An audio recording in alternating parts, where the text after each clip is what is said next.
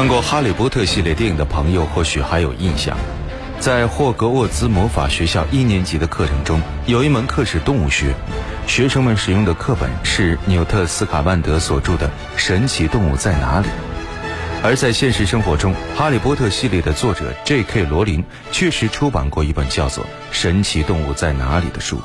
在书中，罗琳以纽特的身份介绍了很多神奇的魔法动物。后来，这本书也被改编成为了同名电影，而且于2016年11月25号在中国上映。不过，影片并没有引起大热，在国内仅仅取得了5.92亿元人民币的票房，算是差强人意了。不知道这部影片您是否看过呢？您觉得这个故事和《哈利波特》系列又有着怎样的不同呢？大家晚上好，这里是今晚我们说电影，我是英超。今天我们在黄金强档单元一起来分享的是美国科幻影片《神奇动物在哪里》。这部影片是华纳兄弟影片公司推出的奇幻冒险电影，由 J.K. 罗琳编剧，大卫叶茨执导，埃迪雷德梅恩。凯瑟琳·沃特斯顿、丹·弗勒等主演。二零一七年二月二十七号，影片获得第八十九届奥斯卡金像奖最佳服装设计。这个故事发生在《哈利波特》系列七十年前，讲述的是美国纽约魔法世界的故事。不过，电影并不是在纽约拍摄的，因为故事背景是在一九二六年。如今的纽约发生了天翻地覆的变化，想要取景根本是不可能的。所以，剧组直接在英国伦敦的郊区搭建了一个片场。好的，那么接下来我们就一起来分享这部影片《神奇动物在哪里》。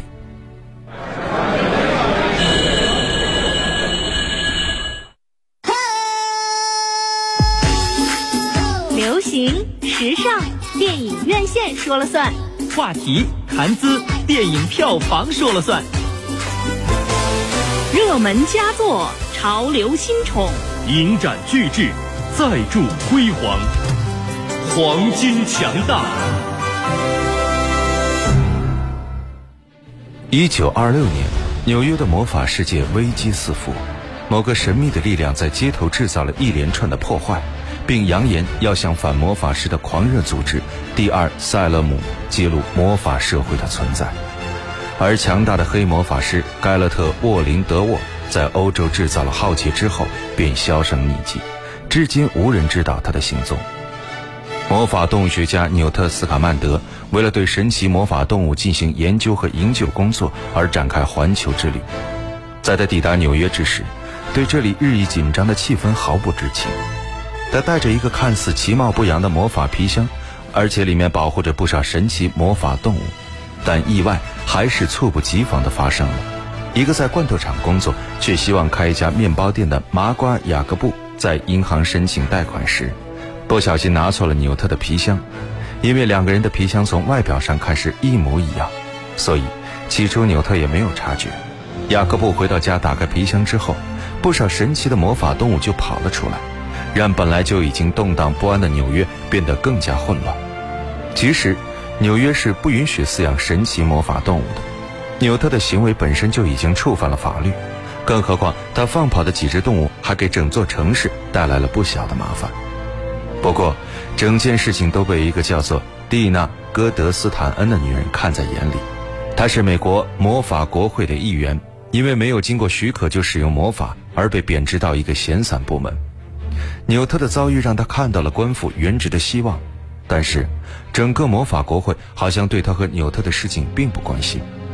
但是，为了不给整个城市带来更大的麻烦，同时也为了避免魔法动物们遭受不测，蒂娜和纽特决定先找回他们，并找来蒂娜的妹妹奎尼，和酿成这一切错误的麻瓜雅各布帮忙。这一连串的魔法事件也让第二塞勒姆的领导人玛丽露·拜尔本更加想要揭发和摧毁魔法世界。为了通过报纸宣传自己的理念，他带着养子克雷登斯、养女莫迪斯蒂等人，找到了报社老板的儿子兰登。这一下，兰登觉得自己发现了一个重大新闻，于是立刻带着他们找到了父亲肖和哥哥纽约参议员亨利。可是他的父亲根本就不感兴趣，还把他们赶了出去。纽特等人的任务还算顺利，短短一天的时间就找回了大部分从皮箱中溜走的魔法动物。但就在这个时候，亨利被人用魔法杀死了。这件事在魔法界造成了巨大的震动。魔法国会的人不得不举行紧急会议，对事件展开了调查和商议。我们的美国朋友竟然能允许国家保密法出现漏洞，威胁到暴露所有人。那个让盖勒特·格林德沃从他手里溜走的家伙，没资格在这儿教训我。主席阁下，非常抱歉打扰了，但情况紧急。察觉到城市陷入危险的蒂娜，也带着纽特、雅各布和魔法皮箱赶了过来。你最好能有一个好理由，就这么闯进来，戈德斯坦女士。是的，我有。昨天有个巫师来到纽约，带来个箱子，这个箱子装满了魔法生物。不幸的是，有些跑出来了。他是昨天到的，都已经二十四小时了。一个没有登记的巫师在纽约放跑了魔法生物，可等有人被杀了，你才觉得该来告诉我们。谁被杀了？那个巫师在哪儿？蒂娜打开箱子，纽特和雅各布从箱子里走了出来。斯卡嗯，你好，部长大人。特修斯斯卡曼德，那个战争英雄。不对，这是他的小兄弟。你到纽约来干什么？我是来买一只蒲蓉蓉，大人。行了，你究竟来干什么？戈德斯坦，这位又是谁？他是雅各布克瓦尔斯基主席阁下，他是麻鸡被斯卡曼德先生的一个动物咬伤了。麻鸡，你让他看到会议厅那么多人，很是惊讶。更让他惊讶的是，是会议厅的中间用魔法展示的亨利尸体。梅林胡子，你清楚你的哪个生物该对此负责任，斯科曼德先生？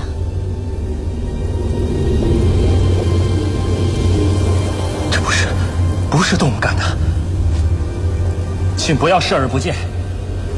你们肯定知道是什么，看看那伤，那肯定是默默然干的。别太过分了，斯卡曼德先生。美国根本就没有默然者。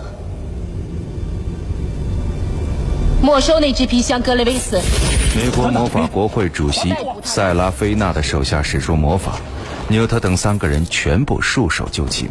不要伤害那些生物，求你们了！你们并不明白，他们不会造成危害，他们不会。我们自然会有判断，送他们去牢房。不要伤害那些生物，他们不会造成危害的。请别伤害我的生物，他们没有危险，求你们了，他们不会危害别人，他们不会危害。大家被关进牢房之后，蒂娜感到有些内疚。我很抱歉，你的那些生物，斯科曼德先生，我是真心的。劳驾，谁能告诉我一下这个默然者默默人是什么东西？已经几个世纪没有出现过了。三个月前我在苏丹见过一个，以前可能更多，现在也依然存在。那时巫师还没有隐藏起来，还在被麻瓜追杀迫害的时候。年轻的男巫师和女巫师有时会去压抑自己的魔法力量，避免受到残害。他们不但没有学习驾驭或控制自己的魔法力量，反而生出了一种叫默默然的东西。是种不稳定、无法控制的黑暗力量，突然爆发进行攻击，然后又消失无形。默然者的寿命并不长，是吗？文献记载上没有任何一宗默然者存活超过十岁的案例。我在非洲见到的小女孩八岁，她死的时候才八岁。什么？你们说的意思是肖参议员被杀是孩子干的？不久，位高权重的魔法国会安全部长格雷夫斯把纽特和蒂娜带到了审讯室。你这人挺有意思的，斯卡曼德先生。格雷维斯先生，你被霍格乌兹赶出来，因为你危害到了人类的性命。那是一次意外，牵扯到魔法生物。可是你的某位老师却对你百般辩护，不想开除你。那是什么原因让阿布斯邓布利多那么喜欢你？我真的不清楚。所以把一群危险的生物在这儿偷偷放出来，也不过是个意外，是这样吗？我为什么要故意这样做？想要巫师世界曝光，想挑起魔法和非魔法世界之间的战争，为了更伟大的利益，大规模屠杀，你指这个？没错，很对。我不是格林德沃德的狂热信徒，格雷维斯先生。我很好奇，这个你想怎么跟我解释，斯卡曼德先生？格雷夫斯伸出手，照出了之前藏在皮箱里的默默然。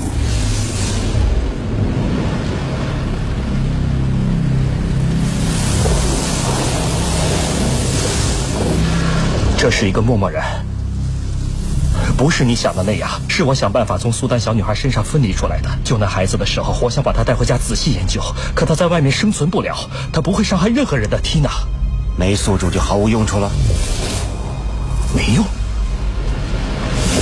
没用了，就是因为那个魔法力量寄生蚕食，才杀死了一个孩子。这种东西你能用来干什么？你谁也骗不了斯卡曼德先生。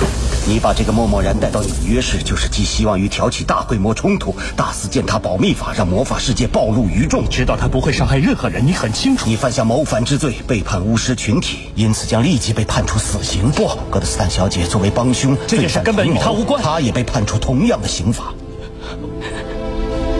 就立即执行。我会亲自告知皮克利主席。下，请吧。说完。格雷夫斯就离开了审讯室，但就在不久之后，第二塞勒姆的领导人玛丽露·拜尔本也死在默然者的手中。格雷夫斯来到了玛丽家，找到了他的养子克雷登斯。其实，格雷夫斯和克雷登斯一直有联络。格雷夫斯早就察觉到纽约市里有默然者，而且他也分析出默然者应该是个孩子，于是就让克雷登斯帮忙进行调查。默然者来过这里，小女孩去哪儿了？帮帮我！帮帮我！你不是说你还有一个妹妹吗？求你了，帮帮我！你那个妹妹在哪儿？克雷登斯，我需要帮。小的那个，她在哪儿呢？求你了，就帮。现在非常危险，必须找到他。这是什么地方？妈妈就是从这里领养了妹妹。那家人有十二个孩子，她很想念兄弟姐妹，对他们念念不忘。他在哪里？我不知道。你这个哑炮，克莱登斯！我第一眼看到你就应该察觉到，什么？你有拥有魔法的祖先，可你却没有魔力。可你说你会教我，你根本就教不会。你母亲死了，就是给你的回报。到此为止了，莫迪斯蒂。格雷夫斯带着克雷登斯来到了玛丽的养女莫迪斯蒂所在的地方。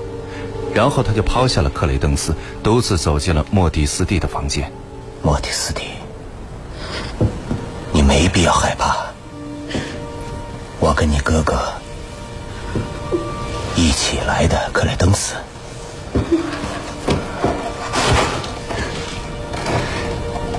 你快出来吧。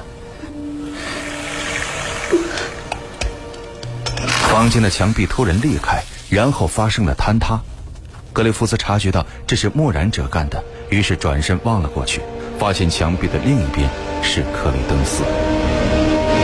克雷登斯，的确该向你道歉。我那么信任你，因为你是我的朋友，因为你不一样。你能控制他，克莱登斯。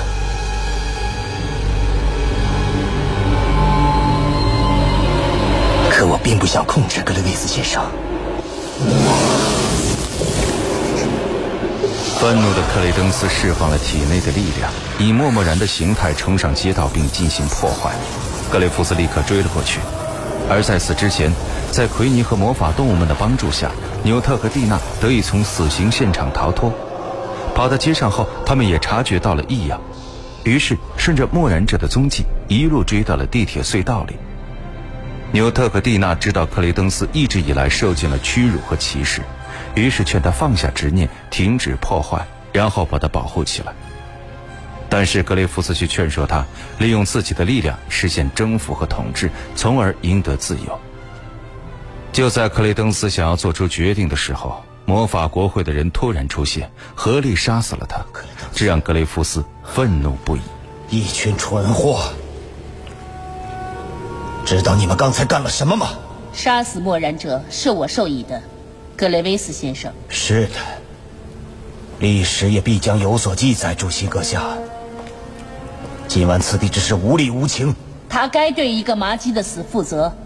他还险些暴露了所有巫师，他更违反了我们最神圣的法律。那法律让我们像委身于下水道的耗子，那法律要我们隐藏真实的自我，那法律要让其管辖之人蜷缩在恐惧中，唯恐我们会暴露身份。我问你，主席阁下，我倒问问你们。这个法律要保护的是谁？是我们，还是他们？我拒绝再屈从于他之下。奥罗们，我想你们可以解除格雷维斯先生和他的魔杖，把他押回去。魔法国会的人用魔法制造了屏障，挡住了格雷夫斯的去路。愤怒的格雷夫斯只好反击。这时。纽特和蒂娜也从他的身后发起了攻击，解除了他的魔杖，并用咒语让他现出了原形。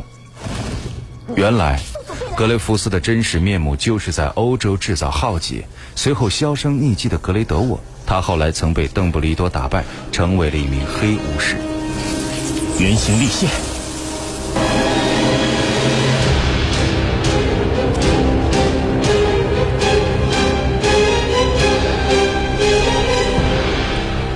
你以为自己能困住我？我们会尽最大努力，格林德沃先生。格林德沃被刑并关押之后，所有的误会也被澄清。魔法国会正式向纽特做出了道歉。后来，在纽特的帮助下，他们消除了所有纽约市民对于魔法的记忆，而身为麻瓜的雅各布也无法成为例外。但是纽特却一直把他当作朋友，给了他一大笔资产，让他得以实现开面包店的愿望。电影是梦想与现实的碰撞。你已经有了洞察力，你有。电影是光与影的交流。